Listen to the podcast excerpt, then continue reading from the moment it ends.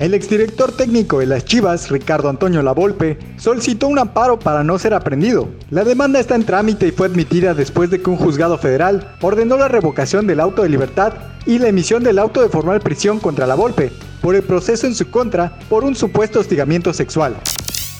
Pasamos a otra información. La selección mexicana de para taekwondo está en víspera de sus próximos compromisos rumbo a los Juegos Paralímpicos de Tokio, por lo que harán un campamento de entrenamiento en Cancún. La concentración será en abril, previo a los torneos que disputarán en Europa.